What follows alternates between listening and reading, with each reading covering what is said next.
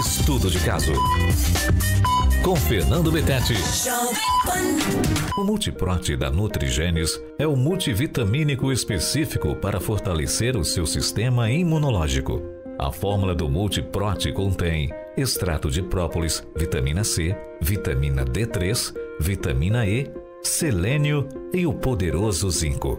Multiprote ajuda o seu organismo a ficar mais forte para combater bactérias e vírus. Multiprote, te protegendo todos os dias. Comece a tomar hoje mesmo. Multiprote é da Nutrigenes, essencial para uma vida mais saudável. Alô Brasil, alô mundo, tudo bem com vocês? Aqui Fernando Betete para mais um programa aqui, Estudo de Caso, aqui pela rádio Jovem Pan, pela plataforma Panflix, pela Rede TV Paraná e pelas nossas redes sociais. Você que está ao vivo, você já pode se conectar aí, prestar atenção na nossa entrevista e mandar as suas perguntas. Agora, se você não estar ao vivo, de repente, boa noite, boa madrugada para você. E você pode ver e rever esse programa quando e onde bem entender através das redes sociais aí. Bom, você sabe que o estudo de casos sempre aborda temas específicos sobre patologia. Hoje eu vou fazer uma pauta diferente nós vamos entender um pouquinho antes né, daquele médico que vai tratar aquela patologia, como que é feito um curso de medicina.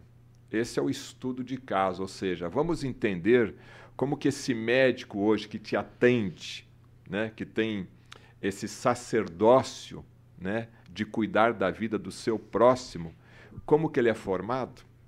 E quando ele está nessa procura pelo curso de medicina, ele tem curso de medicina A, ele tem o curso de medicina B, curso de medicina C. Como que ele escolhe isso? Tem diferenças entre o curso de medicina do estado do Paraná para o estado lá de São Paulo ou de Minas Gerais? E quais diferenças existem? E a formação humana desse médico? E, logicamente, a formação técnica desse médico. Porque, no final das contas, a sua vida ou de um ente querida querido vai estar na mão desse profissional da área da saúde. Seja bem-vindo. Então vamos entender e vamos tirar todas as nossas dúvidas de como que nasce um curso de medicina. Como que ele é preparado esse curso de medicina, que continua sendo um dos cursos de maior procura e de maior competitividade nos vestibulares. Tivemos um avanço Muitas faculdades de medicina foram abertas, mas mesmo assim a concorrência é incrível, né? O que eu imagino aí de estudante que faz promessa, que faz voto, que, que muda, né, toda sua o seu estilo de vida para conseguir uma vaga. E para a gente falar sobre esse tema muito interessante, eu convidei aqui a coordenadora geral do curso de medicina da Uningá, que é a médica professora doutora Fernanda Cristina Coelho Mussi. Professora doutora Fernanda, muito obrigado aqui por ter aceito o nosso convite. E a primeira pergunta que eu faço para você, já pegando esse gancho no último aqui, foi difícil você também passar no vestibular de medicina? E ao mesmo tempo que você responder essa pergunta para a gente, por que medicina? Bom dia, Fernando. Bom dia, pessoal. Tudo bem? É um prazer estar aqui. E um prazer maior ainda falando em educação médica, falando de curso de medicina, tá? É, tenho muito amor por esse tema, né, e que eu puder contribuir aí para tirar dúvidas, enfim, para a gente conversar, é, vai ser bastante interessante. Então, assim, primeiramente, né, foi difícil passar no curso de medicina. Quem fala que é fácil não não tá falando verdade, não, né? Então, realmente, o, é um curso, como você disse, bastante concorrido, né?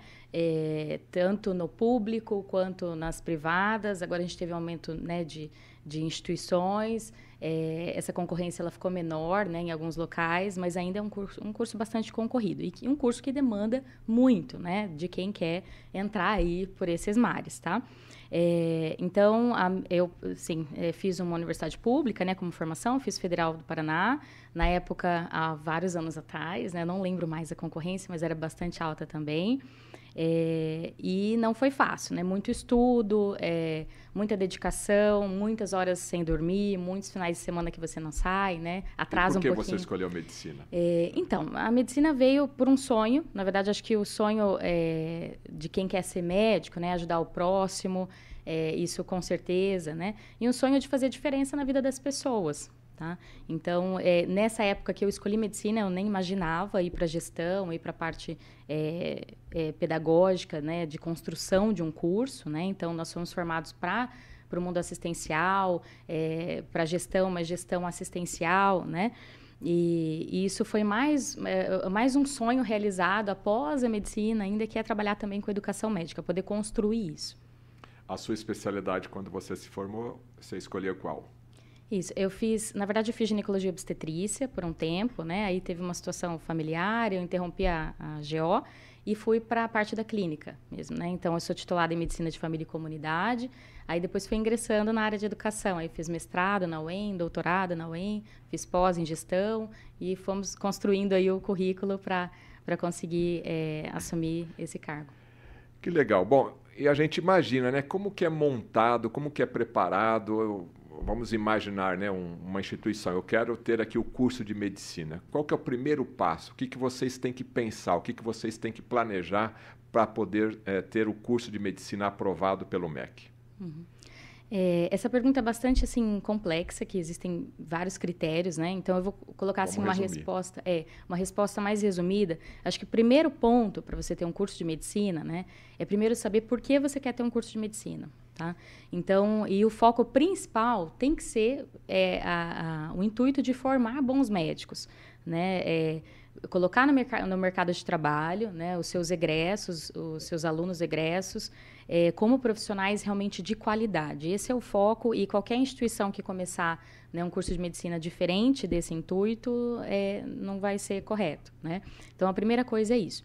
E aí sim vem o passo, né, o segundo passo, que são critérios que você precisa é, cumprir. Tem uma série, é, é, um curso bastante complexo, né, que você tem que construir para conseguir é, abrir, enfim, e ter o credenciamento de um curso de medicina. É necessário, quando a instituição, vamos ter medicina, porque normalmente ele tem um curso de enfermagem, ele tem um curso de odonto, ele tem um curso de fisioterapia, ele tem um curso de farmácia. É necessário ter essas ciências complementares para ter um curso de medicina mais sólido? Seria importante?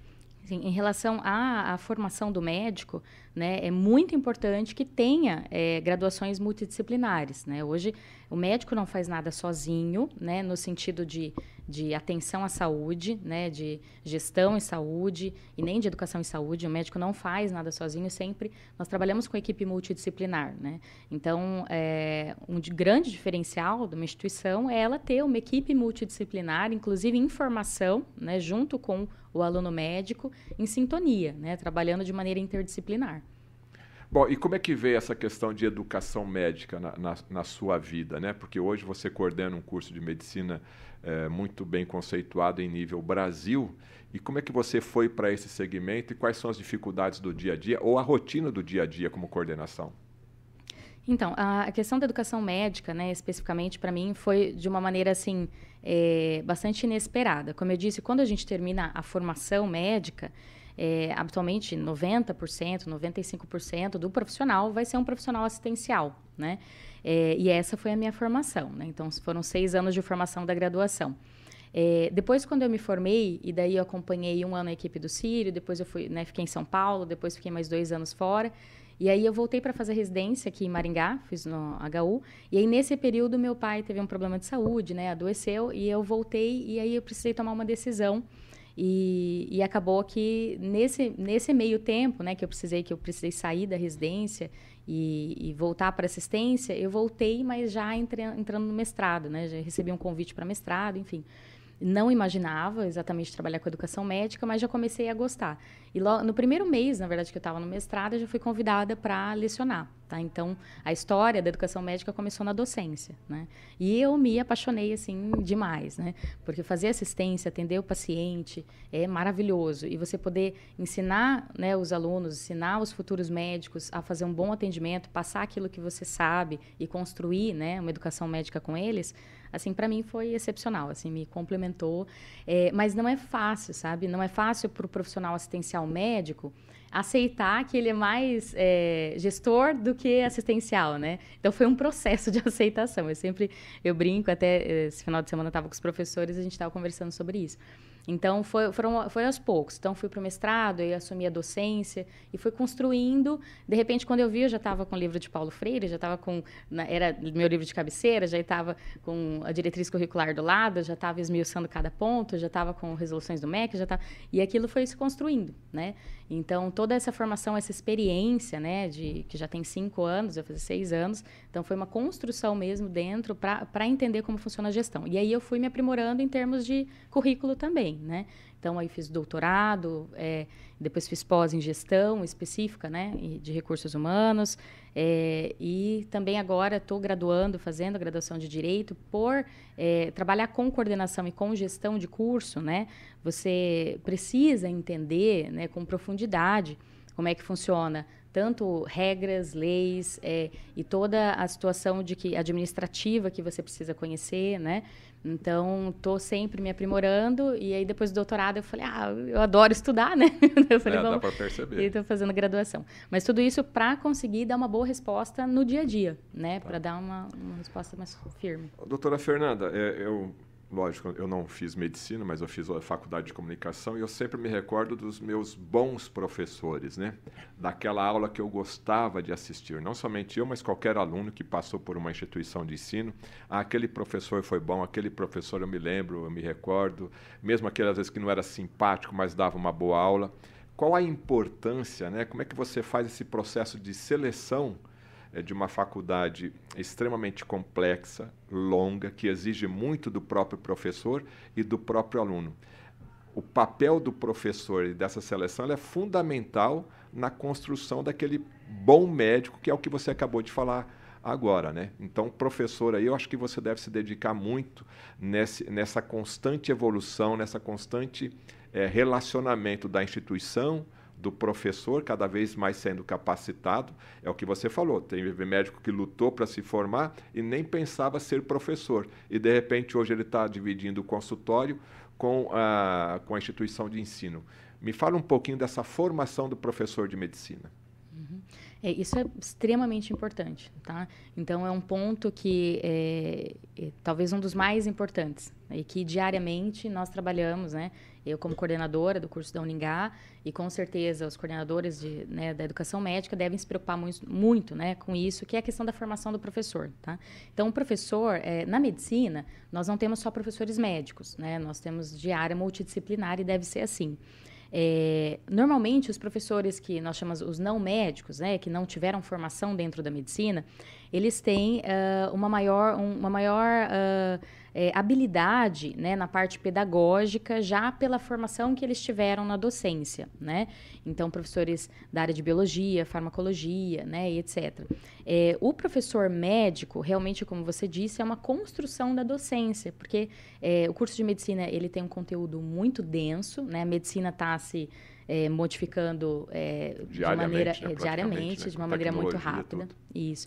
Então é um acúmulo de, de, de, conteúdos, de habilidades, competências e que muitas vezes essa formação, né, ela por si só já ocupa os seis anos da medicina é, mesmo inserindo a educação, né, a parte da educação em saúde, na formação médica, não é uh, voltada especificamente para uma docência, né, para a docência mesmo do médico. Então, isso nós precisamos construir nos professores, né? Então, é, sempre falo, né, o docente ele sempre vai se construir, ele sempre vai melhorar ao longo do tempo, mas essa, é, desde o currículo desse médico, né, onde ele foi formado, isso faz diferença, faz, né? Com certeza, a formação do médico é muito importante, a boa escolha da instituição, tá?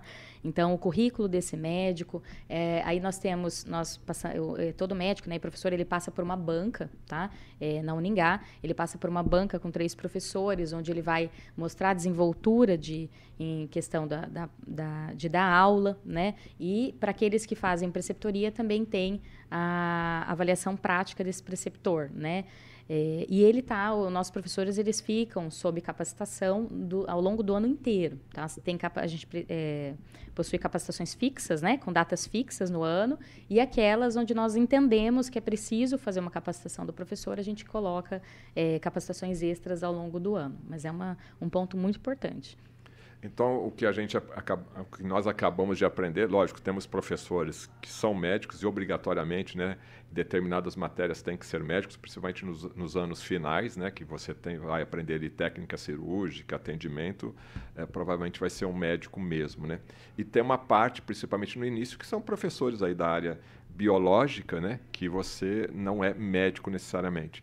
Tá fácil encontrar esse profissional é, para você formar essa tua equipe, porque acho que existe uma competitividade no mercado e você também tem que defender essa, esse teu time, essa tua equipe, porque outras instituições também querem sempre aquele melhor professor, né? Sim.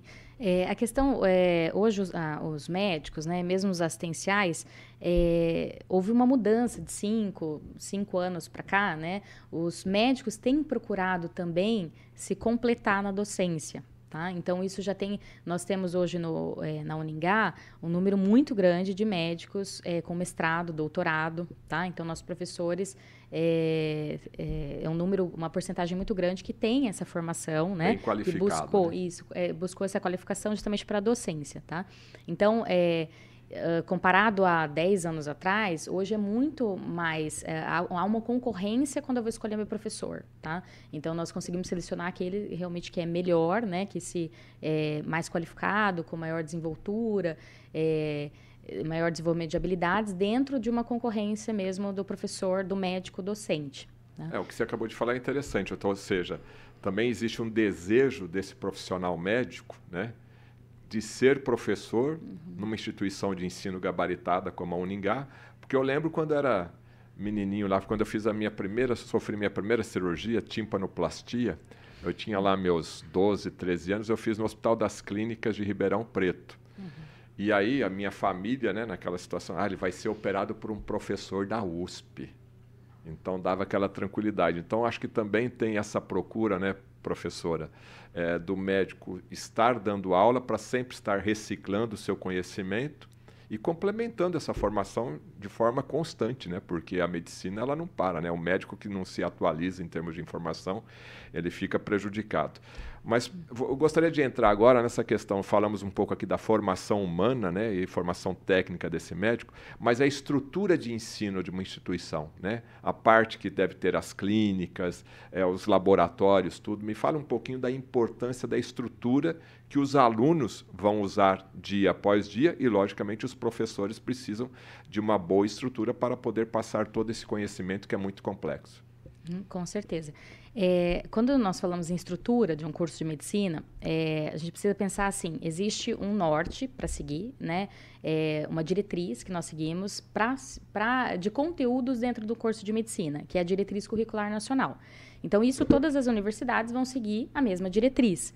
É, mas o que as universidades vão promover de estrutura para aplicar essa diretriz é, sem dúvida, é um imenso diferencial. Tá?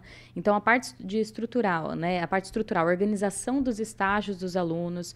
É, hoje, por exemplo, na Uningá, nosso aluno, desde o primeiro ano, ele já tem contato com o campo de estágio.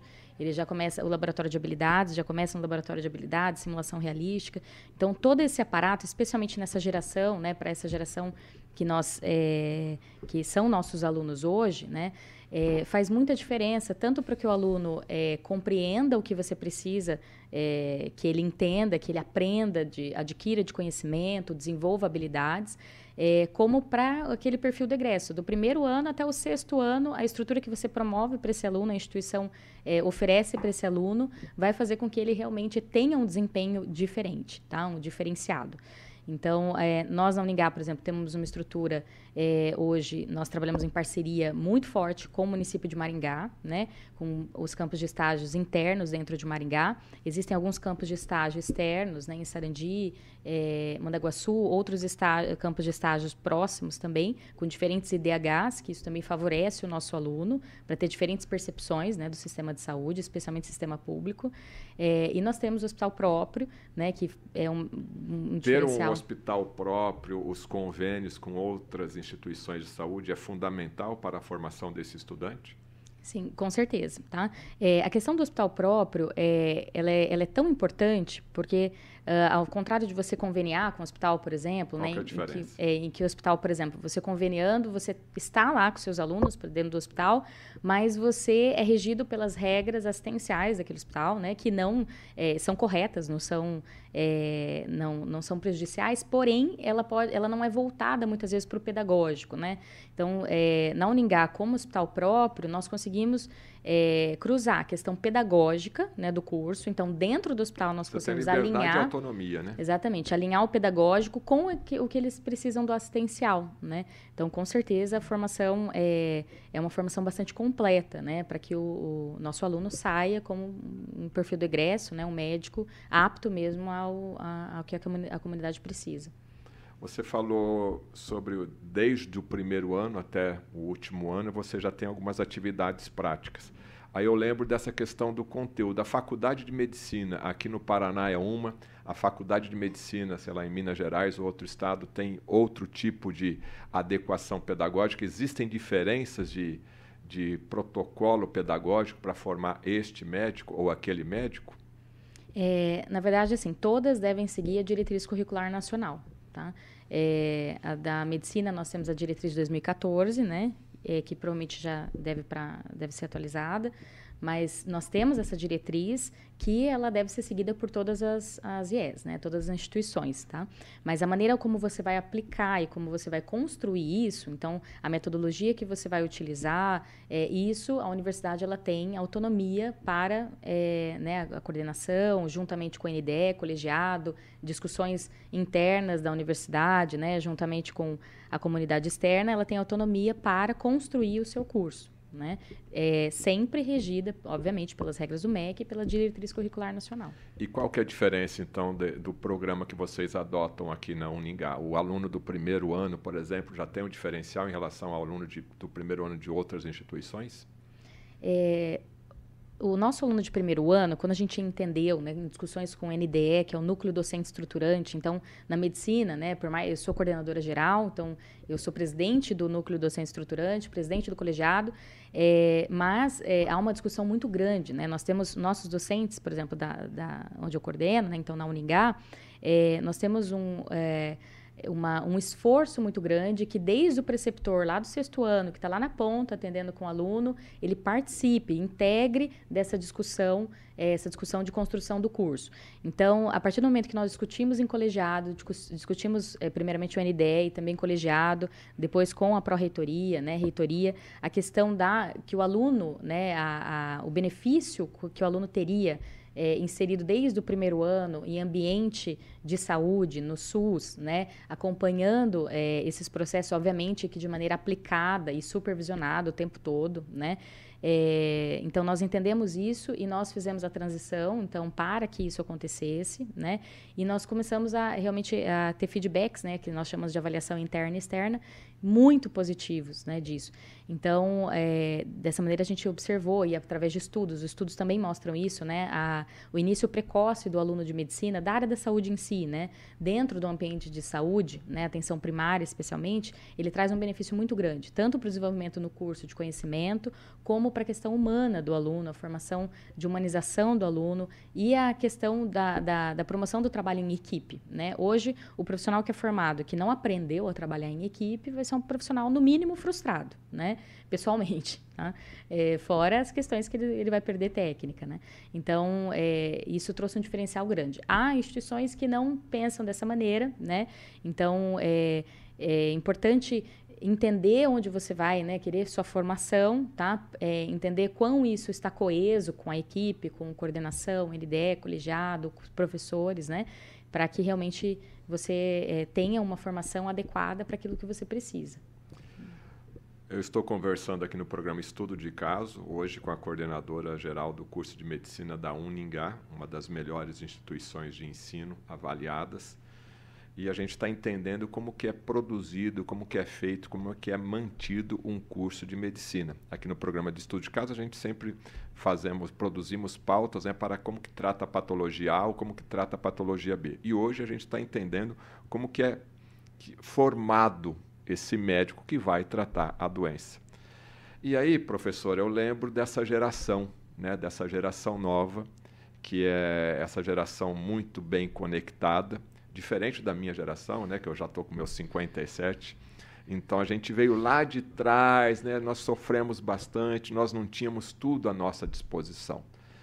E eu gostaria de entender um pouquinho, já que você falou que já no primeiro ano de medicina da Uningá, esse estudante já tem aula prática, né? ele já vai visitar ali um, um, postinho de saúde, acompanhado, logicamente, mas ele já começa a ter esse contato com o seu próximo ali no caso. Como que a Uningá e a sua coordenação está trabalhando é, nesse estudante, né? que começa a sair lá do seu apartamento, da sua casa que estudou muito para passar no vestibular e está tendo um contato com outro ser humano. E nesse primeira nessa primeira fase, uma pessoa mais humilde, né? É, isso está sendo bem tratado, vocês têm essa preocupação, porque é, uma, é um primeiro contato, né? Às vezes esse jovem tem dificuldade até de relacionar com, com um tio ou com um parente ali, e aí ele já coloca esse, esse grande objetivo na frente dele. Eu queria entender um pouco essa relação humana, como que é feito esse cuidado desse estudante já na prática ali. Uhum. É, aqui foram, eu entendo que foram mais, mais de uma questão, tá? É, para um ser abordada, é um pouco mais de uma questão. Mas de maneira assim, para tentar dar uma resposta assim é, mais geral, é, o nosso aluno, o perfil do nosso aluno que entra na instituição, nós estou coordenando uma instituição privada, tá? Então, realmente tem uma porcentagem de alunos é, que tiveram pouco contato com o SUS. É, e o curso de medicina, a formação do médico é dentro do sistema público de saúde. Tá? É, por isso que quando nós aproximamos do aluno a questão prática de uma unidade, ele precisa passar primeiro por um conteúdo teórico. Tá? Então, nós falamos do primeiro ano, mas não é no primeiro semestre. Né? Então, durante todo, ali todo o primeiro semestre, que são pelo menos quatro meses né, ali de é, iniciais, esse aluno ele não vai diretamente, né? ele começa no primeiro ano, mas depois de ter passado por uma situação Sim, teórica. Isso. E simulação realística, onde ele vai entender qual é a complexidade, porque quando você chega num posto de saúde, não é somente a complexidade humana, mas existe todo, existe um funcionamento ali próprio, uma gestão daquela unidade e que o nosso aluno, a gente não pode, olha, vai lá, né, e mesmo supervisionado, ele se ele não entendeu onde ele está sendo inserido, aí não faz sentido, né? Então tem todo um preparo antes, prévio, para que esse aluno possa ser inserido, tá? É, ainda assim, é, e é até interessante, né, observar muitas vezes que o aluno que não teve pouco contato com o SUS, é, a alegria que nosso aluno fica, tá? Eu posso, assim, é, é essa palavra, na verdade, que até os preceptores trazem para nós, né? As professoras trazem para nós, a alegria que eles ficam é entender esse nosso SUS, que eu visto a bandeira, né? Isso eu posso falar aqui abertamente, né? É, a alegria que eles ficam de entender o funcionamento belíssimo do SUS, Tá? Então, o nosso aluno ele tem esse contato né, e ele vai construindo isso ao longo do curso. É, a questão da geração, tá? Que é uma geração é, que, que, é antenada, conectada e que muitas vezes, né, é, eles, uh, eles têm uma é, uma maneira diferente de funcionar e de aprender do que a nossa geração teve, né? Eu também me incluo, tá? Eu não tenho 57 ainda, mas eu me incluo, porque as coisas mudaram muito de 10 Sim. anos para cá, tá? É, isso também é, se correlaciona com esse contato inicial, né? Que hoje nossos jovens, antigamente você com 15 anos você estava até casado, né? Você estava casado com filho, já tinha seu trabalho, seu emprego fixo, né? É, e olhe lá. É, hoje não. Então, realmente, esse aluno que entra num funcionamento tão complexo como o SUS, já no primeiro ano, né, ele precisa de uma maturidade que muitas vezes essa geração ainda não trouxe nesse sentido mas eles são muito maduros para outros quesitos, né? Então, qual que é o papel da, da, de nós, né? Da, assim, da, nosso, né? Perdão, como professores, como docentes, eu como coordenadora, né? Nossa equipe do NDE, é justamente é, adequar a nossa formação para é, melhorar aquilo que o aluno precisa melhorar, em amadurecer, né, inclusive com esse primeiro contato já inicial né, com, a, com o sistema de saúde, é, tanto é, é, valorizar aquilo que ele já tem. Por exemplo, essa geração é extremamente diver, é, ela tem muita facilidade com a diversidade, né? E hoje a questão do SUS e da, principalmente da atenção primária é, são preceitos, princípios importantíssimos. Cuidar dessa situação da diversidade, né, do atendimento do, da, da, da, diversidade, do vulnerável e etc. Essa geração ela tem muita facilidade, muito mais que a nossa. Tá? Então, tudo isso é, é muito benéfico. Né? É, essa, a geração, uh, logicamente, que tem vários desafios, eu acredito que, como educação médica, nós precisamos trabalhar para entender os pontos fortes e fracos dessa geração e conseguir fazer um bom currículo em cima disso, né? Uma boa dentro da diretriz curricular nacional, mas a metodologia adequada para essa geração, é, para que eles forneçam o potencial que eles têm para também serem bons médicos. Bom, percebi aqui que tem realmente esse cuidado, então, nessa formação humana do estudante de medicina que vai se, vai se tornar um médico desde o primeiro ano aqui, conforme o relato aqui da professora doutora Fernanda, aqui, coordenadora do curso da Uningá. Bom, já que a gente falou um pouquinho de, de data e de tempo, né? Quais são a. Está formada já há quanto tempo, doutora? Ai, meu Deus. Ah lá, já peguei, tá vendo? É, deixa eu calcular aqui um pouquinho. Bom, a pergunta é o seguinte: mudou muito da sua formação para esse, esse curso de medicina atual aqui do, do, do nosso século, 2022, 2023?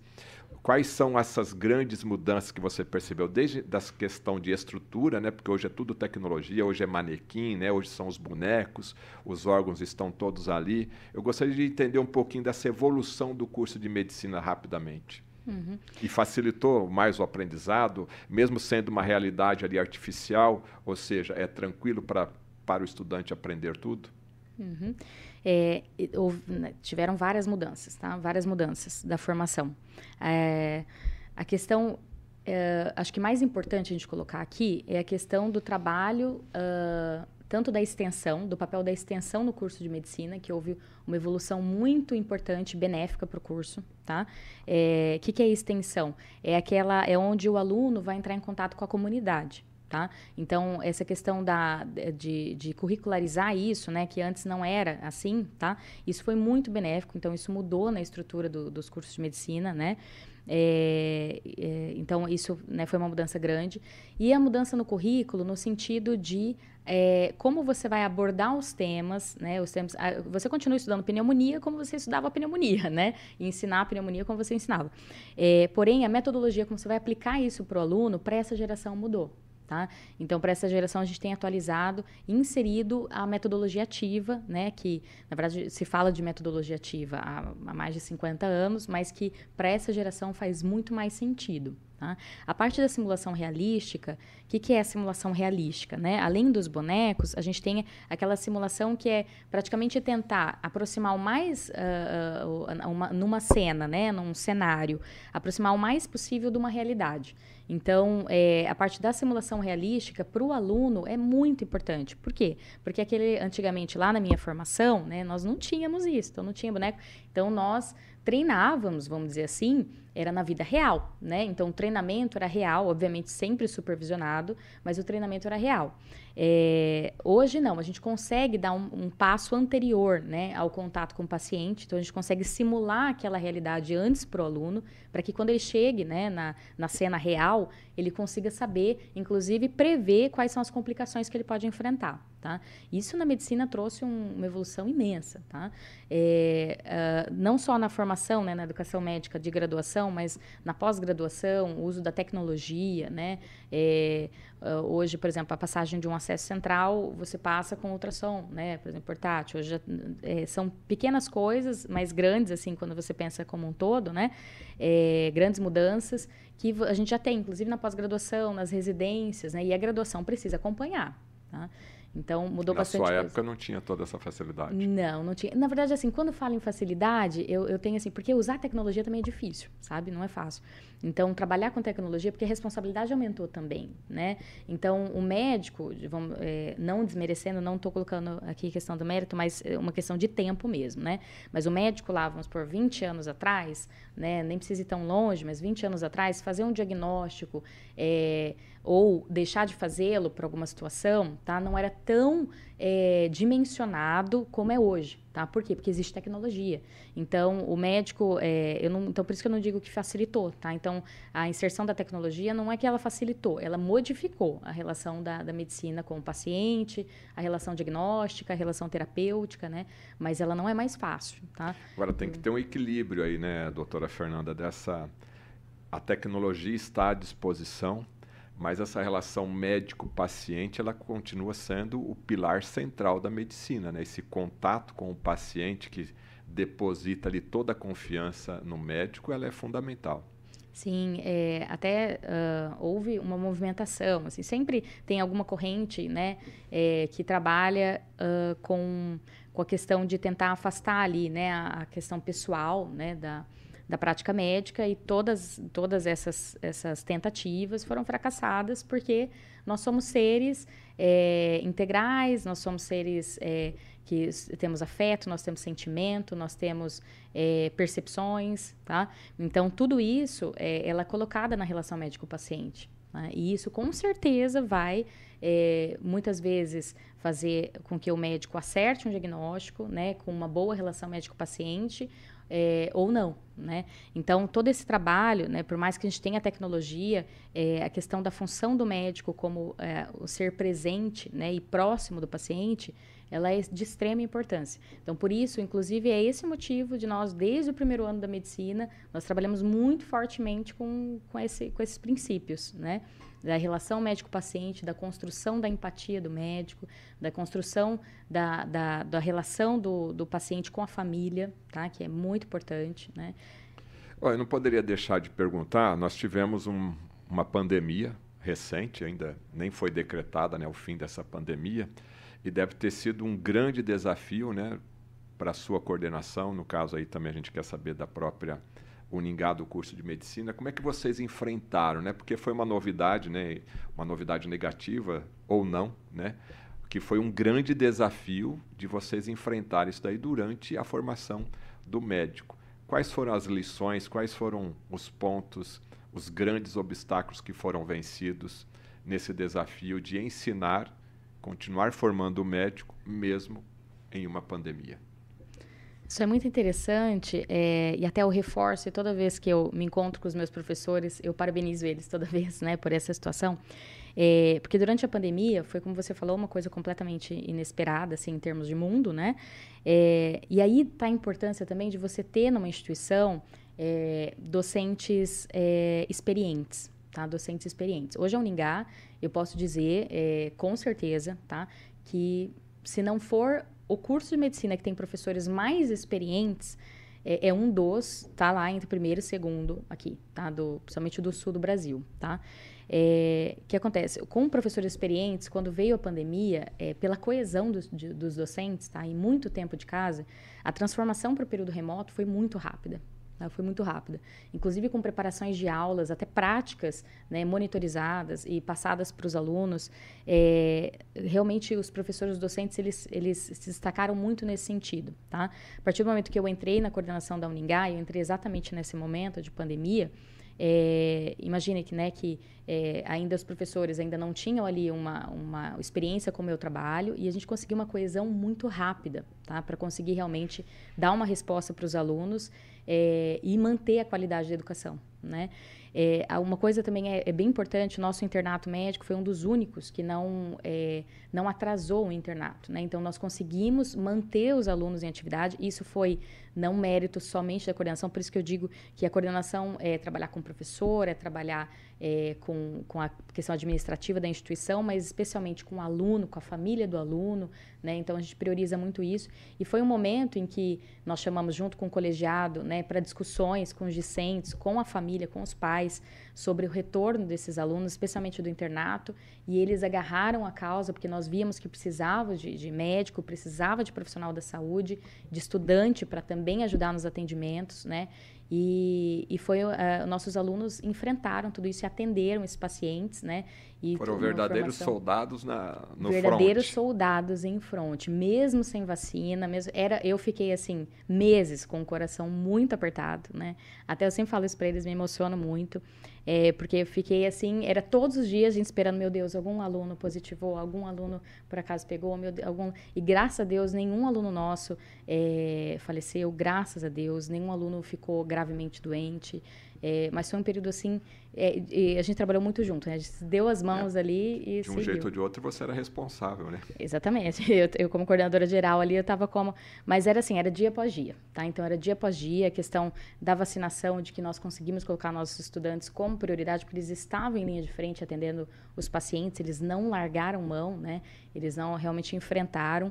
E, e foi, e foi um grande aprendizado, né? Hoje, eles olhando assim... Hum apesar de todo o receio, né, da falta de informação, qual protocolo, qual medicamento que realmente é eficaz naquele momento, que era tudo novidade. Então, foi uma aula prática de primeiríssima Sim, utilidade. Né? É. E além disso, acompanhar as famílias, né, o que foi muito pesado. Inclusive nós é, fizemos um suporte, né? Hoje nós temos, nós fortalecemos esse suporte psicológico, a saúde mental dos alunos, mas foi, mas foi uma época que inclusive a professores, a docentes e alunos é, especialmente esses alunos que estavam mesmo em linha de frente, precisou dar um apoio, né, também psicológico, também humano, do, da maneira que, que era possível naquela situação de pandemia, né, é, e no ano posterior também a gente fortaleceu bastante isso, porque todo mundo sentiu ali de uma maneira né, muito forte, e com certeza eles não vão esquecer jamais da formação, né, e, e foi muito bacana. Mas essa questão da, da pandemia, essa organização dos docentes, professores, é, talvez a questão da, de nós, da Uningá, termos nos destacado né, bastante nisso, é, eu acredito que foi essa força né, unida e também a experiência dos docentes preceptores que foram assim fantásticos, tá? fantásticos. Tá? Não fiz absolutamente nada sozinha. A gente, como gestão, né, como líder, a gente é, é, faz aquilo que nós entendemos que o grupo está pronto para fazer, tá? Então eles estavam prontos, né? Então para ter essa experiência, para se modificar e se reinventar rapidamente e, é, e, realmente seguir o trabalho. Professora Fernanda, é, tem algumas frases que marcam aí o, o ditado popular, né? Então eu sou daquele tempo em que dizia, ah, mas quem faz a faculdade é o médico né? É aquele médico lá que vai fazer o nome da faculdade, né? E também tem aquela instituição faz o médico, né? Nesse teu caminhar do aprendizado, da formação, né, em termos aí de, de ensino médico, como que a senhora avalia essa frase hoje? É a instituição que faz um bom médico ou aquele médico que realmente, o estudante que, que estuda, que faz, vai fazer o nome da instituição? Ou hoje está claro que é uma sinergia, que é, uma, um, que é um trabalho de equipe mesmo? É, eu acho que com certeza é um trabalho de equipe, né? Com certeza são as duas partes. Se você tiver o estudante dedicado, mas que você não, não oferece estrutura, não oferece é, uma boa organização do curso, esse estudante ele vai ser prejudicado. Ele não vai ter o potencial de médico formado que ele poderia ter. Tá?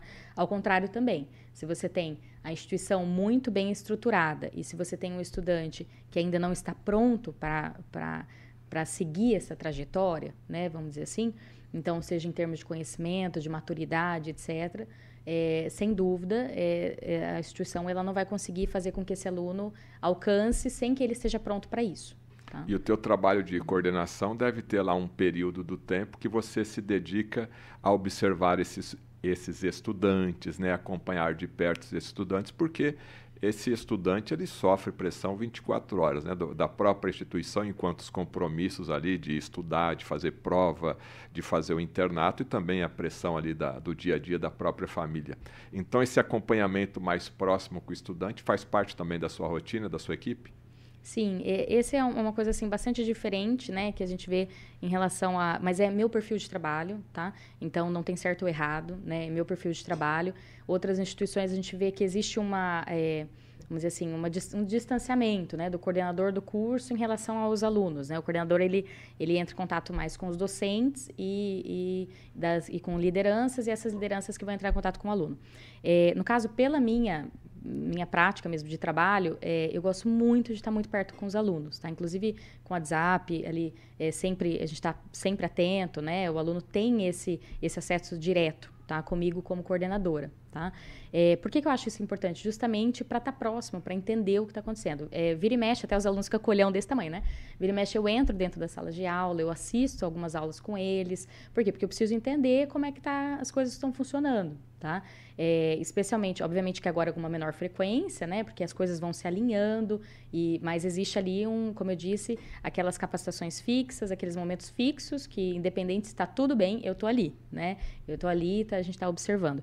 É, não só eu, mas toda a equipe do NDE trabalha muito próxima disso também, tá? A gente trabalha discutindo, e é por isso que a gente tem aumentado, melhorado muito a qualidade do curso, né? Então, para ter esse, esse olhar próximo. Tem essa pressão também, né? Inclusive a competitividade das instituições de ensino, a avaliação do MEC, aí também para você não deve ser fácil, né?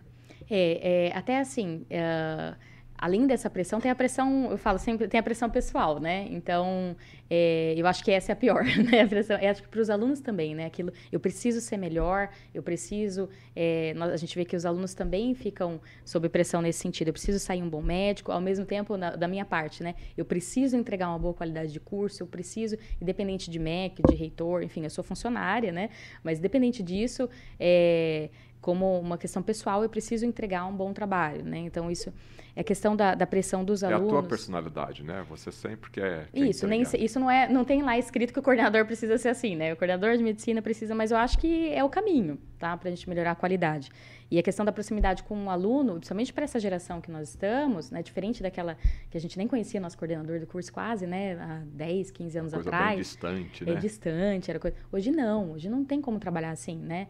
É, e não deve ser assim, pelo menos ao meu ver, tá? Então hoje, ontem mesmo eu estava com um grupo de alunos lá, a gente sentou, fez uma roda lá, sentou junto, para conversar sobre os pontos de primeiro a sexto ano, alguns pontos que eu queria saber o que, que eles achavam daquilo, né? Da, da formação, de como tinha sido daquela maneira. Por quê? Porque é importante, eu preciso saber como que eles se sentem ali. Então, muitas vezes, para nós, está perfeito ali, né? Olha, está perfeita a estrutura e tal, mas a, a, impressão do aluno, né, de um, dois, três, da maioria da turma foi diferente, né? E às vezes tem coisa que a gente fala, nossa, mas será que isso aqui vai dar certo? Será que vai, vai funcionar? E a gente tem uma situação é, é, muito base, é, embasada mesmo, às vezes, na ciência, em estudos que aquilo deu certo, mas será que funcionaria aqui? Porque existe isso, né? Existe cada local tem é um, um local diferente. Então, será que aqui vai funcionar dessa maneira, né, pela nossa região? E aí o, os alunos fazem acontecer, né? Então, essa troca é muito importante, porque a gente mantém o que está bom, né, e vai melhorando o que ainda precisa melhorar, tá? É, a pressão dos alunos, o curso de medicina é muito difícil, não é fácil, não é um curso fácil, tá? É um curso bastante complexo. Né? Por quê? Porque ele não, você, ele não requer só de você conhecimento, ele requer de você habilidade, maturidade, competência. Isso envolve muita coisa, tá? Então é um curso que tem um apelo emocional muito forte, tá? Porque você trabalha com dor, você trabalha com sofrimento humano, tá? Então é, o estudante de medicina é precisa ser muito mesmo. aparado. É muita pressão, né? E precisa ter conhecimento, né? Eu sempre falo para os meus alunos, é, no dia que chegar no, né, com o paciente, o paciente precisa de uma resposta, você não não não tiver porque não estudou o suficiente, etc é, vai vir uma, uma, né, sensação de vazio e frustração imensa, né? então por né? isso né? é, então você precisa, a gente precisa cuidar dos nossos alunos, ao mesmo tempo cuidar para oferecer conhecimento, qualidade de ensino e ao mesmo tempo também cuidar do psicológico do aluno, né? Hoje nós temos algumas é, situações inseridas, como roda de conversa para os nossos alunos, a questão do apoio psicológico, né, que são importantes. É, você está percebendo só a ponta do iceberg aqui, a complexidade que é e a responsabilidade né, de você coordenar um curso de medicina numa grande instituição que é referência em qualidade para o Brasil, né? uma das melhores do sul do Brasil aqui no caso. Então veja cada detalhe que você está recebendo aqui de informação da importância dessa formação é, do futuro médico, né? É, professor, a gente já está chegando ao final aqui da, do nosso bate-papo. Por que Uningá, então? Né? Eu quero fazer medicina, eu quero fazer da minha vida um sacerdócio para ajudar outras pessoas. E aí, medicina, logicamente, é uma das profissões que mais se adequa a esse, a esse projeto de vida de muitas pessoas né, que querem fazer uh, o curso de medicina. Qual o diferencial? Porque, inclusive, agora estamos chegando aí na época de vestibular, né? Por que, que eu escolheria Uningá? Uhum. É, bom, eu sempre falo a escolha do curso, né? Da, primeiramente do curso medicina, né? Precisa vir do aluno, ele precisa vir com essa vontade. Mas se ele tiver vontade de ser médico, sem dúvida, a Uningá pode proporcionar é, uma formação médica de altíssima qualidade. Tá? É, vários diferenciais que a gente conversou aqui, mas especialmente na área de aplicabilidade, de estágio médico, né? A questão do hospital próprio é um diferencial muito grande, tá? Porque nós conseguimos atrelar o pedagógico à assistência do aluno, né? E a parte da gestão hospitalar, enfim, então é, realmente é uma formação bastante completa, tá?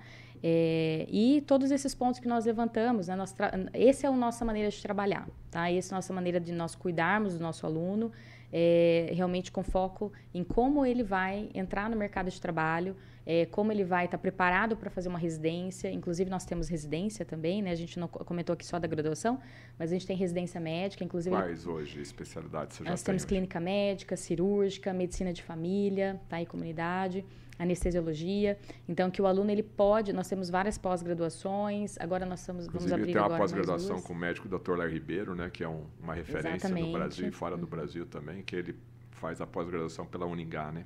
Uhum. Então nós temos pós, então assim nós agora vai a gente já está batalhando aí para nós temos o um mestrado, né? Mas vai ter um mestrado profissional para também voltado para o profissional médico.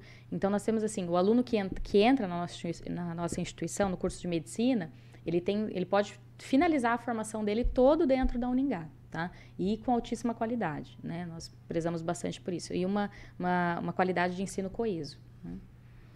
E o médico hoje, depois de formado, para a gente concluir aqui, é, continua sendo valorizado, tem que trabalhar bastante, está recebendo o que é devido receber, tem, tem gente que a gente percebe que ganha muito bem, né? determinados médicos, né? tem gente também que está aí fazendo plantão direto. A gente, eu queria saber um pouquinho aqui para finalizar do, do, profissional médico hoje nesse mundo atual. Está uhum. valendo a pena? É, olha, sem sombra de dúvida, a questão, primeiramente, humana, né? A realização pessoal, ela é, é, é, é inimaginável na medicina. Tá? Então, como profissional formado, você realmente, com o seu carimbo ali, né? Você salvar uma vida, etc. Isso é um diferencial enorme. A questão financeira, né? Então, a questão de, de, de honorário médico, etc. Tá? Remuneração, tá? né? Isso, remuneração é, também é, não é uma remuneração digna né, do profissional, Tá? Trabalha, é, mas recebe bem. Trabalha, mas consegue. É, aí tem discussões né, em relação a isso. Todo certeza. mundo quer receber mais, né? Tô brincando. Mas com certeza é um salário digno para a profissão que você escolheu. Tá? Ou seja, o que é, ele investiu de tempo, né, inclusive de valores, é uma profissão que com certeza tem o seu retorno. É isso, sem dúvida tá? Vai ter retorno tanto pessoal quanto profissional e também como financeiro, né? Principalmente para quem é, investe em uma universidade particular, né? Com certeza vai ter o retorno financeiro, além de todo o, o retorno pessoal. E medicina no Ningá são seis anos, é regime anual, semestral, só essas informações básicas para quem quiser uhum. um pouco mais de informações, como que consegue ter acesso uhum. a essa informação? Isso, são seis anos o curso, são quatro anos é, do ciclo básico, né, vamos dizer assim, básico e profissionalizante, e dois anos do, do estágio do internato, né? É, e nós somos anuais, tá? Então é, nós temos primeiro ano, segundo, terceiro, quarto, quinto e sexto ano. Então é um vestibular uma vez por ano, é isso? Uma vez por ano, é anual. Que agora já vai ter um vestibular agora? Isso, vai ser agora em novembro, tá?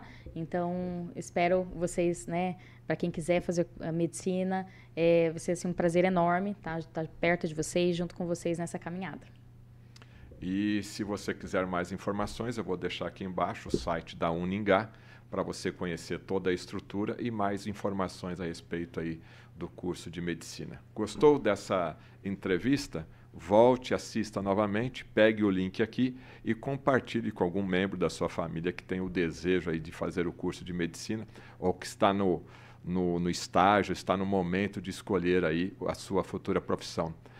E eu estou sabendo que lá no curso de medicina eh, de vocês, não tem só o jovem de 16, 17, 18 anos, né? Tem uma faixa etária ali que acordou um pouquinho mais adulto para fazer medicina. O que, que você tem de idade lá fazendo o curso de medicina? É, É, eu não vou citar aqui exatamente a idade, senão eles vão brigar comigo. a faixa etária, pronto. É a faixa etária. É, mas nós temos alunos assim, a maior parte são é, faixa etária mais jovem, mas nós temos muitos alunos com faixa etária de 30, 40 até 50 anos, tá? É, isso é muito legal, porque são pessoas que às vezes não tiveram uma possibilidade lá, né, quando foram escolher a primeira carreira, né, mas tinham um sonho, né, tinha, tinha um sonho de fazer medicina. Então, são excelentes alunos também, né? É, e, e, é muito interessante assim essa integração entre os alunos mais jovens, aqueles que já tiveram outras experiências universitárias, né? É, essa troca é muito legal, né? Amadurece muito aqueles que são mais jovens e também acrescenta muito para aqueles que já que estão reiniciando aí a caminhada na graduação. É, tive uma ideia aqui, vou fazer uma pauta, vou convidar a professora Fernanda outra vez, pegar o aluno mais novo, o aluno que entrou aí com seus 30, 40, 50 anos, o que vai se formar agora de repente com 45, que está se formando com 23 anos. Vamos fazer uma mesa redonda aí e ver o que, que vai sair desse bate-papo aí. Meus amigos, obrigado pela audiência. Você assistiu aqui na Rádio Jovem Pan, na Rede TV Paraná e aqui na plataforma Panflix e todas as redes sociais aqui, o programa Estudo de Caso. E hoje nós discutimos como que é preparado, como que é formado o médico, né? E antes disso, como que é elaborado um curso de medicina. Você viu que é muita informação e muito trabalho. Gostou? Compartilhe e até o nosso próximo programa Estudo de Caso. Até mais.